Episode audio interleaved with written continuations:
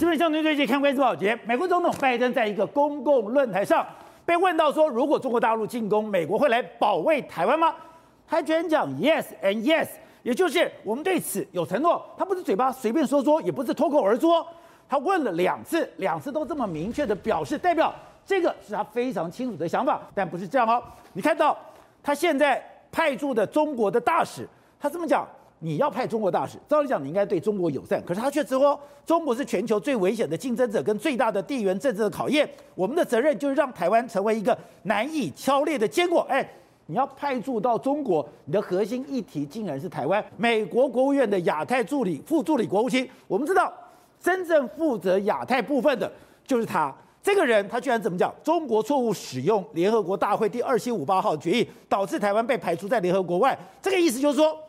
当时我们我们台湾叫做排我纳匪案，也就是这个决议只是让中国进来，他并没有说不让台湾进到联合国，这是中国的错误解读、过度解读。哎，那问题就来了，现在美国这个动作就代表，不管台湾喜不喜欢、高不高兴，我们已经变成了美国手上的牌。所以我们看到民进党今天很多立法委员还搞不清楚，还说：“哎，现在台美关系坚若磐石的时候，我们的蔡英文总统怎么说？”我们的蔡英文总统透过总统发言人就讲。我们是遇到压力不屈服，这是废话。但重点是得到支持不冒进。哎，美国好不容易支持你，你居然讲得到支持不冒进。现在蔡英文从美国的支持真的感觉到其中的烟硝味了吗？好，我们今天请到另外一位代表首一的财经专家黄宗松，你好，大家好。好，这是美岛电子报董事长吴子嘉。大家好。好，第三位是时评李正浩。大家好。好，第四位是台北市议员徐小新。大家好。好，第五位是资深媒体人王瑞德。大家好。好，第六位是台湾国际法学院的副院长李明辉。大家好。好，so，哇，拜登今天讲白了，对他今天没有战略模糊，他现在战略清晰。当大家问到说，哎，中国大陆进攻美国会来保卫台湾吗？是的，我们对此有承诺。对，哎，主持人又问了一次，他讲的都非常的明白，代表。这是一个非常清楚的政策，而且现在不是只有拜登，他的幕僚也都是同样的看法。没错，拜登做了最清晰的一个宣示。主持人问他说：“如果中国大陆进攻的时候，美国会来防卫台湾吗？”他说：“是的，我们对此有承诺。”哇！美国总统第一次这么挑明的说了这么清楚，那你说啊，那他是一时的这个语误吗？不是，因为他是参加 CNN 那个 hall，那时候是塞好的剧本里面，哦、他其实是一个铺排好的剧本，那是铺排好的。为什么？因为台美国呢现在要打台湾牌，他用这一张牌来对付中国，台湾已经被推到中美对抗的风口浪尖那个局面。有这么危险吗？为什么？你不要只有看这个拜登的话，你要把最近美国政府说了什么话。你看这个美国驻中大使说什么？中国是全世界最危险的竞争者和最大的地缘政治考验。我们的责任是让台湾成为难以敲裂的坚果啊！除了这个之外，美国的国务院的这个副助理国务卿啊，他是负责亚太业务的。他说什么？中国错误使用联合国大会的第二七五八号决议文，就是把台湾赶出去那个，导致台湾被排除在联合国之外。所以他言下之意什么？哎。支持台湾参加任何的联合国的行动活动，他是呼吁大家加支持台湾进到联合国。对，还还有包括说 WHO 啦、ICAO 都让他进来，哎，还不止这样做，欧盟也通过了一个决议，也说要支持哎。所以他拜登说的这句话的意思是什么？他真的要打台湾牌啊？那除了这个之外，你看 F 十六 V 提前交机，提前交机，AGM 一五八飞弹要卖给我们，空对地的飞弹，另外岸置鱼叉飞弹也要卖给我们。所以他呀，他现在要不只是军事方面，他要求你什么？你的半导体、你的五 G、你的电动车都要切跟跟台湾跟中国的关系。所以言下之意来说，台湾是我的啦，起码这张牌了，都看我拜登没让他怕你啊。所以你说现在。中美在对抗，中美在对抗里面最前沿就是台湾。对，现在对美国最安全的一个动作是，就是要把台湾跟中国切八段。没错，台湾离中国越远，两边越不信任。对，台湾的资料、台湾的能源、台湾的这些资源，对，才不会流到中国。是，那对美国才是最大的安全。没错，也就是说，拜登真的画下了一个非常清楚的红线，告诉你中国了。好，那。你看这件事情到底多重要？你看全世界的媒体全部都用头条，这是路透社。Biden say U.S. 呃 U.S. would come to Taiwan's defense，他会来保护台湾。然后这个 BBC 说，Biden says U.S. will defend Taiwan in China attack，他会来保护台湾。另外，Bloomberg 也是大幅的，英国的卫报啊，甚至是 Financial Times 全部都用头条。你看拜登说了这样一件事，好，所以接下来这是美国对于要不要保护台湾最明白的一次表示。对，但是你知道，事实上我们如果把整段话来看的话，你就发现说，拜登绝对不是随便说说的。哦，事实上他前面说什么？一开始的时候，主持人问他说：“哎，如果中俄之间的这个挑衅的时候，那你怎么办？”他说：“哎，我们美国在军事上，中国和俄罗斯还有全世界国家都知道，我们美国拥有全世界历史上最大的军事武力。”所以他他今天讲了军事实力，紧接着他说什么？紧接下一段，他说他跟习近平讲过非常多次电话，他跟习近平很熟啊。那所以呢，他跟习近平有知道说，哎，未来我们两个国家千万不要爆发冷战。是这样讲完之后，后来主持人才问他说，那如果这个美国，如果这个中国入侵台湾的时候，你会怎么回应？他就说了，yes，我我们会防范。所以呢，他其实是一套逻辑，先跟你说我美军很强大，然后我跟习近平也说过，再来就说我会防卫台湾。你看这不是很好吗？我们第一次。得到了美国这么清楚的防卫承诺，对，为什么？我们的蔡英文总统讲到说台湾立场始终如一，就是遇到了压力不屈服，遇到了支持不冒进，哎。人家要支持你，你不冒进。抱歉，现在台湾这张牌被美国拿出来之后，现在台湾的生命决定权的话，可能在美国的手上。是假的？他现在怎样？哎，如果让你加入联合国的话，我们美国你要不要来？另外一个，如果真的台美要建交的时候，请问你要不要来？如果假设真的走到这个非常紧张的局面的时候，你台湾要怎么承受？所以这样一五一，所以你说真的到了封建浪口，真的兵凶战危，真的到了战争边缘一触即发的时候。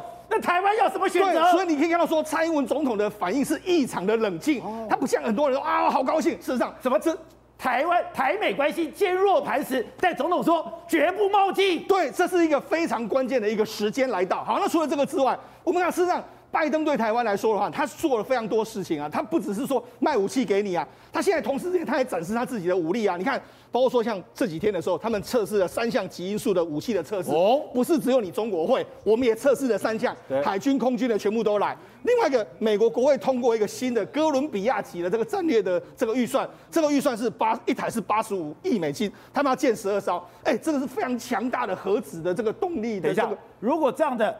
它比海狼还可怕吗？对，没错。好，除了这个之外，它还展示一个新的武器，叫重磅的这个钻地弹。这美军呢用 F 十五 E 的这个轰炸机呢，他们把它载到空中去，然后把它发射下来。发射下来这个从三点五万英尺这样重，投射重达约莫两千两百七十公斤的，然后投下来之后，你看这个试爆威力相当大。这个是说威吓你中国嘛？而且它也展示了一个它的真正的实力。对我们讲到的 F 三十五，F 三十五从开始发想。开始制造，对，开始，哎，也没有多少年的事哦。是，我们看到中国当时比他更早开始说我要做歼二十，可是歼二十你现在有看到吗？对，你现在看到几台吗？可能屈指可数。对，可是你知道最新的数字，美国的 F 三十五的机队，它竟然已经到了七百零五架，对，这太可怕了。是，这代表美国的军事工业的实力太可怕了。没错，如果我们光比中国跟美国所谓的第五代战战机来说的话，你看。目前歼二十到底怎么样？没有人知道。它现在到了四十台、五十台，没有人知道。它的发动机怎么样也不知道，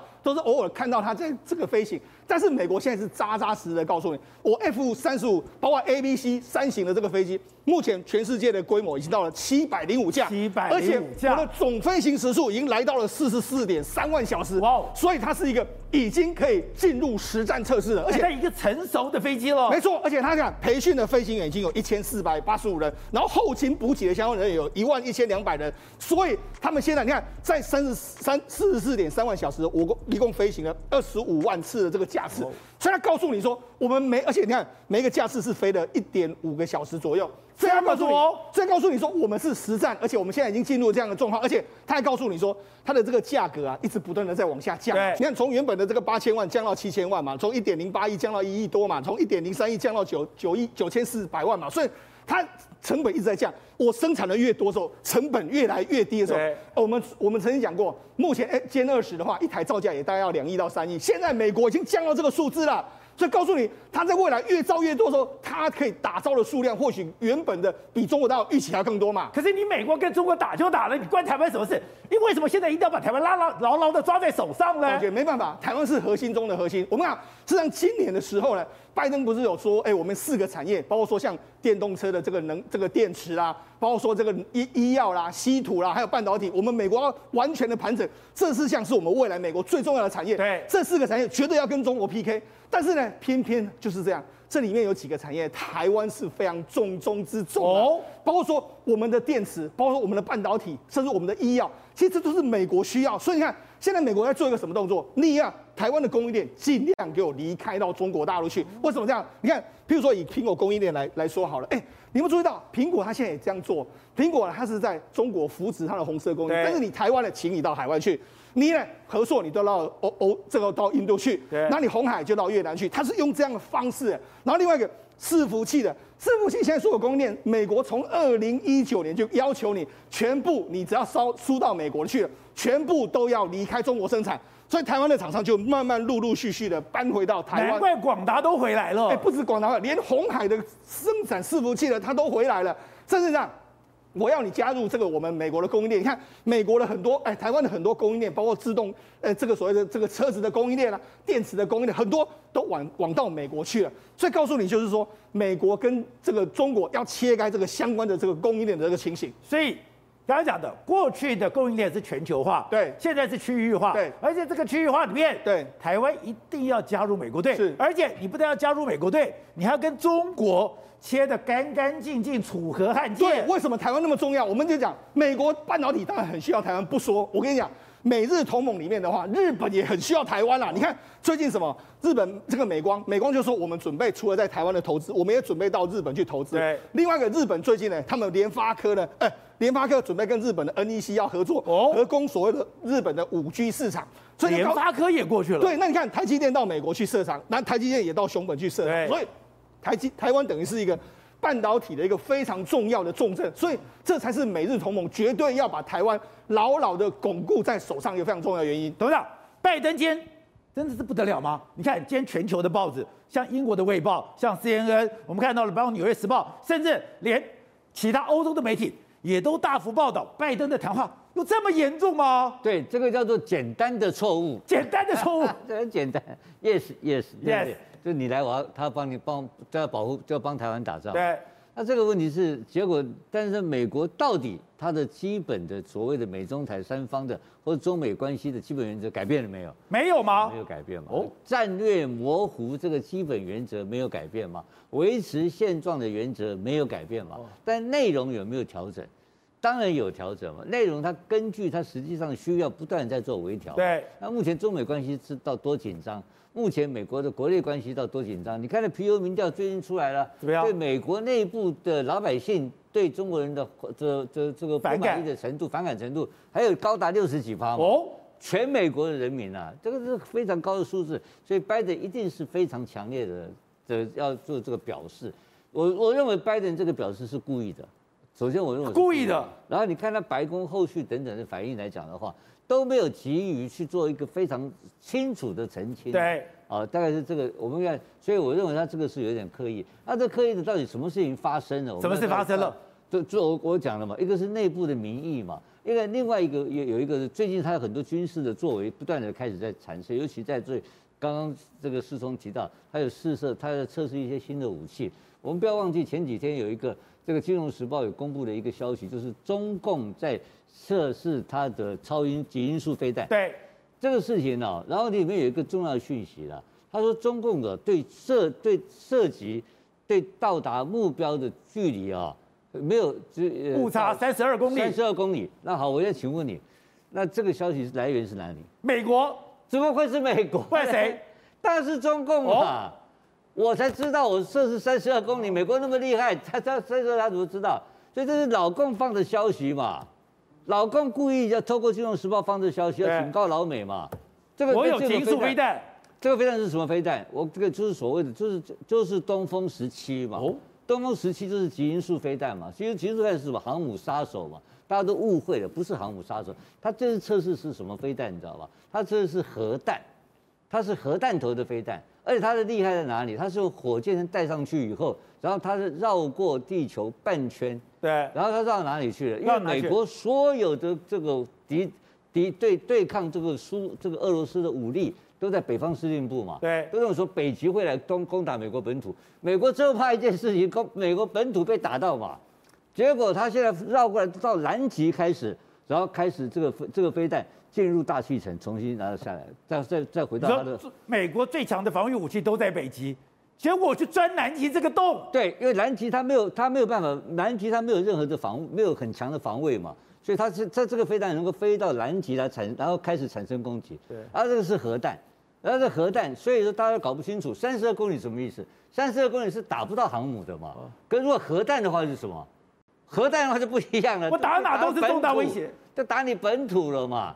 所以为什么这个美国马上开始抗议这个事情，然后就寻美中共外交部否认有这件事情。呃，一般飞行器，一般飞行器，你为什么不可能交交交代交代细节？对。所以美国的参议院参议员非常愤怒这个事情。说一定要制裁中共，所以我觉得这个从八月份开始，这个整个气氛开始有很大的转变。所以他不断的，他也开始马上丢出来说，我也开始五马赫的他的超音速飞弹，我也有极音速飞弹了，马上跟进，马上跟进。所以美国的参议参议院几个几个外交委员会非常紧张这件事情，只是大家我们台湾感受不到那么强烈。所以中美的军事冲突是在升温当中，而且更恶劣是是共是中方透过金融时报放消息，就警告你嘛。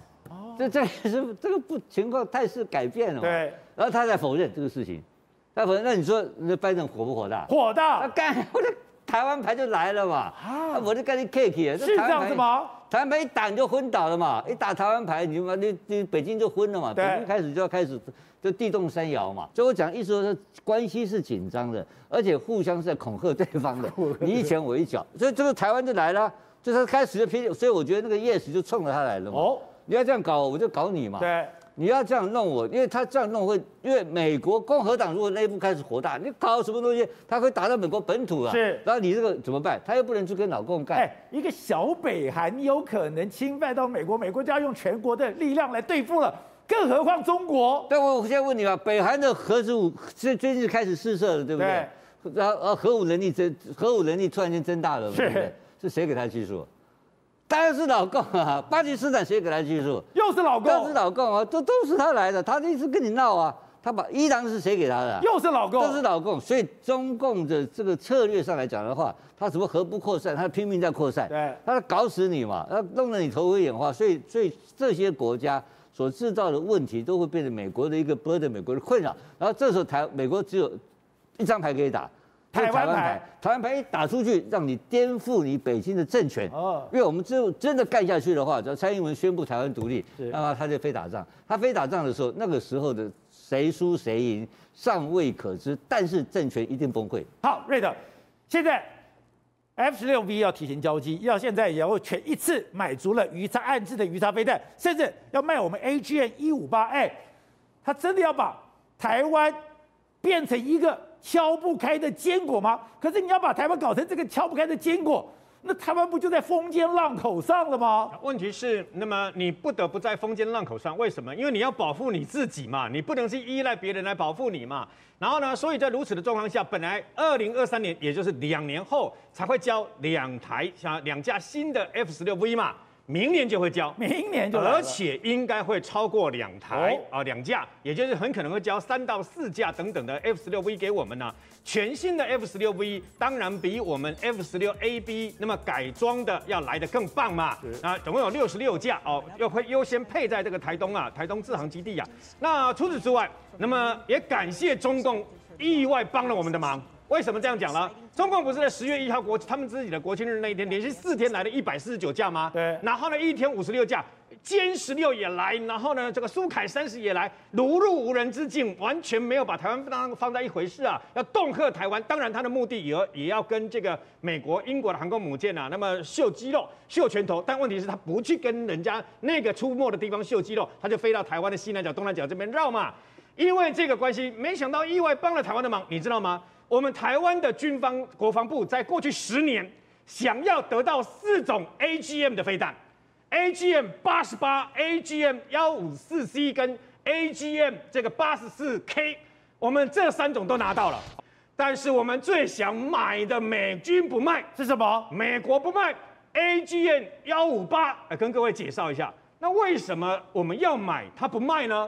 我们蔡啊，蔡英文大概呃上任了以后这五年，每年都跟美军要买，每年都跟美国国防部要买 AGM 幺五八，不卖，一开口不卖就是不卖啊。然后呢，为什么不卖？因为很简单呐、啊，它的射距，也就是说，A AGM 幺五八的 A 呢，那它射距的话呢，可以到陆地三百七十公里。请问你，如果 F 十六 V 一上去的话，因为它可以用 F 十六 V 来那个搭搭载嘛，对，一上去的话就直接飞过中国大陆，然后呢直接绕过那么福建沿海到了江西去了，你知道吗？它叫一升空，不需要打江西，它叫一升空，咻就打过去了哦。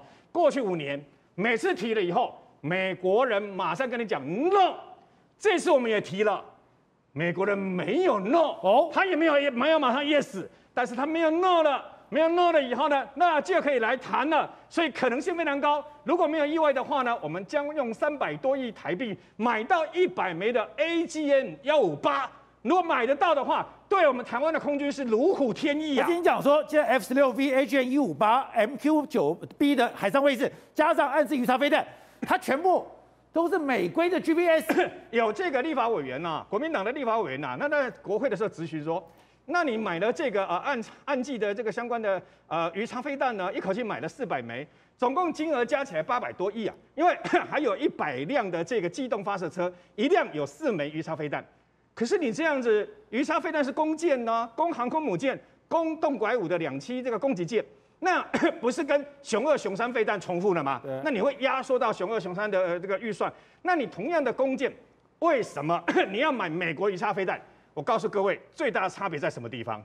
你不要以为我们只买到了这四百枚的鱼叉飞弹，我们现在台湾再厉害，你都没有军用的 GPS，你也没有军用的间谍卫星。我们有了鱼叉飞弹以后呢，它用的是美军现在正规的第三代军用 GPS。如果你还听不懂，我跟你讲个最简单的道理啦。如果你用商用的 GPS 导引的话，事实上虽然你自己本身可以用防电子干扰，但是共军、中共解放军还是很可能想方设法要干涉、干扰你的 GPS 嘛。哎，不要小看 GPS，军用就不会被干涉吗？不要。军如果是美军第三代的军用 G GPS 的话，你共军解放军到目前为止都没有办法干涉。你不要小看那个干扰，哎，你知道吗？一九九六年台海飞弹危机的时候嘛，不是一颗飞到基隆外海，一颗飞到左营外海嘛，两颗中共的飞弹嘛，最后这两颗飞弹飞到哪里掉下来，连中共到今天都不知道。为什么？因为他用美国的 GPS，美国竟然想了一招把 GPS 全部关掉，你知道吗？所以你就知道 GPS 的重要性。所以老共出了吃了这个亏了以后，才把三十几枚的北斗卫星赶快都打上去。到去年为止，那么三十六颗北斗卫星全部都上去了。所以我们有了这个相关的四百枚的鱼叉飞弹，不只有鱼叉飞弹，它还有美军第三代的军用 GPS，然后四辆四架的这个死神无人机嘛，MQ 九 P 嘛。不是，人家说花了一百多亿去买这四架大型的无人机要干什么？告诉各位，这四架大型的无人机不是除了二十四小时可以在台海让周口细口练等监控这个这中国相关的解放军它的动态跟它的飞机之外，它用的是台湾没有的美军卫星的通信链也给我们，这在过去是没有的，这个过去是不可能发生的事，它现在也给你，所以呢。我们表面上看起来好像哦，你花了很多钱去买那个东西，你没有看到背后的东西是你没有老包老共都没有办法去干涉、没有办法去干扰的东西，那才是金钱都买不到的技术。廷辉，我们曾经用这一张图来作为说美国怎么样合纵连横来包围中国。当然讲的有一个非常简单的四方联盟，那有一个美国、英国跟澳洲这个准军事同盟。可是我们之前讲了。原来在大英国、大英帝国时代里面，英国、新加坡、马来西亚、澳洲、纽西兰有一个五方同盟。但五方同盟现在也要整合，因为想，哎，怎么这个时候还有大英国协？这个时候还有大英的联盟？可能没有想到，我们讲着讲着，他们真的开始运作了。对，他现在已经沉寂了大概将近五十年时间了。他的成立时间点刚好就是在一九七一年。也就是台湾被赶出联合国那一年，那一九七一年的时候，英国跟这四个国家——新加坡、马来西亚、澳洲跟纽西兰，这过去都是英国的殖民地的这些国家呢，签署了一个五国联防的协定。对，那这五国联防协定其实当时都还蛮低调的，一直到现在都非常低调。但是今年特别不低调，它高调了起来了，因为就在所谓的新加坡南方的这个海域上面呢，它有一些分裂式出现了。当时第一次在提到这个五国联防的时候。底下还有人在笑你说，那什么年代，那天宝仪式了你还拿出来讲，就没有想到你讲着讲着，他们真的玩真了。是的，动起来了，因为他本来在这个地方的马来西亚槟城北海这个地方就有一个基地在那边了。那这个基地平常是由澳洲出钱，然后马来西亚维持它那个基地的一个运作。但是现在过往来讲，每一年有一个仪式性的一个联合演习，但是都不是非常大。啊，问题是到现在为止呢，这五个国家的动起来了。他们之前在马来西亚这个位置是有一个空军基地，是那个是在西马这个地方哦，在槟城这个地方。那除了空军基地之外，它旁边还有一个海军的港口。那虽然规模不是那么大，但是代表说英国未来有可能直接就在这里驻军了。为什么这么讲呢？因为英国的这几任的国防部长都认为自己要进入到亚太地区、印太地区，然后在印太地区要寻找一个英国的港口。而他这次跟着伊丽莎白过来的航空母舰的其中的两个护卫舰，有可能未来就留在亚太这个地方。那问题留在哪个地方？它它有一个补给港口嘛，有个属于英国的补给港口。对。找来找去，新加坡太过拥挤，现在马来西亚有可能在婆罗洲的地方，是不是提供一个地方给英国？那在西马这个地方，就马来半岛这个地方，现在早就已经有一个现成的北海的这个基地。对。所以简单讲就是说，现在你看英国跟美国，他们在印太地区建构出这种层层堆叠起来的一个。绵密的、稳固的防护网，对，那准备在对付中国，这有点像在绑钢筋的一个概念一样。你那个钢筋绑得越捆越多、越越越复杂越多的话，代表说你的基础非常稳固。地震一来的话，你的建筑。你现在英国、新加坡、马来西亚、澳洲、纽西兰，你要有一个五国联防，五国联防看起来我就要对付中国。可是问题是，哎，新加坡一直是是刀尖斗不了美国。我们看到马来西亚也一直在犹豫，包括纽西兰。他们真的会结盟对付中国吗？对，时代已经在改变了。时代在改变了。话，纽西兰也会非常反对美澳纽公约当中美国的核子动力潜艇进到纽西兰。但是现在的纽西兰又跟以往的纽西兰有点区别了。现在纽西兰跟澳洲跟美国是站在一起的，所以它目前的美澳纽公约呢，接下来也会长期的运作。那接下来我们看到这个所谓印太战略当中的四方同盟。印度本来是不结盟的，但是因为中印边界的问题，很多问题就导到美国这边来。现在英国进来了，那这五个国家的联盟起来之后呢，现在问题就在于说，它未来怎么去配合美军在印太地区的行动？而我认为这刚好所有的堆叠起来，刚好有一个最集结的一个一个节点。这个节点最重要，那是澳洲。你看澳洲在所有的系统当中，它都是一个节点。对，所以会未来这个澳洲就在亚太地区、印太地区扮演一个非常非常重要的角色。美日印澳。不管是美国、英国、澳洲的军事联盟，不管是五国的协防，都有澳洲。澳洲，所以澳洲是作为所谓的润滑剂，也就是说，作为所谓的其他的国家的一个节点了。所以现在拜登他今天讲这一句话，其实是有底气的。为什么是有底气的？因为他其实上一次讲说台湾 agreement 台湾协议，这次讲说有台这个所谓的承诺，对这些东西都在讲什么东西呢？其实最重要的一点就是说，苏立文也讲过了，说他们不会阻止，就会阻止那一天的到来。什么那一天的到来？就是中共中共对台湾使用武力的那一天到来，那怎么样让中共不使用武力呢？那就是用武力来回击他。也就是说，当武力达到这个结盟达到一个程度的情况之下，中共会害怕，他不敢亲自轻举妄动。可是现在美国打台湾牌是第一个，已经说在联合国过去那个排我纳匪案这个决议，你错误的解读，只是让你中国进来，没有不让台湾进去。第一个。他真的让台湾进到联合国吗？还有，在我们的军事响应里面有一个是，如果真的中共拿下东沙的时候，台湾要不要跟美国建交？因为唯有马上跟美国建交，美国才有介入东沙的可能性。没错，这个美国一般来讲的话，在国际法上以及在外交承认上面要取得一个合法性，就是跟台湾建交。但是这一点，其实在前几天的 John Bolton 在这个文章当中也提到这一点，在美国华府决策圈当中，的确大家都在讨论这件事情。也就是说，当中共动到台湾的离岛的时候，那是不是美国要马上迅速，或者是像现在，是不是马上立即要跟台湾建交？对，这时候就有美军驻台，因为建交之后才会有军事同盟条约，是有军事同盟条约才会有美军驻台，它大规模的驻台。那这样的话，就会让中共顾忌。但是这个东西呢，在美国决策圈也好，在台北的决策圈也好。特别是台北决策圈会害怕，因为你基本上中共的反分裂国家法里面就有提到一个东西，外国势力介入，对，外国势力介入，所以在这个中共的态度的状况不是那么的明确，就是说到底他是不是放弃武力犯台？难怪总统今天讲不冒进，所以我们的总统就非常不冒进了，所以他才会做到这个地步。哦，因为去年来讲，九月的时候、十月的时候，我们的吴钊燮不是也有讲说，外交部长吴钊燮说不不寻求跟美国建立全面的外交关系吗？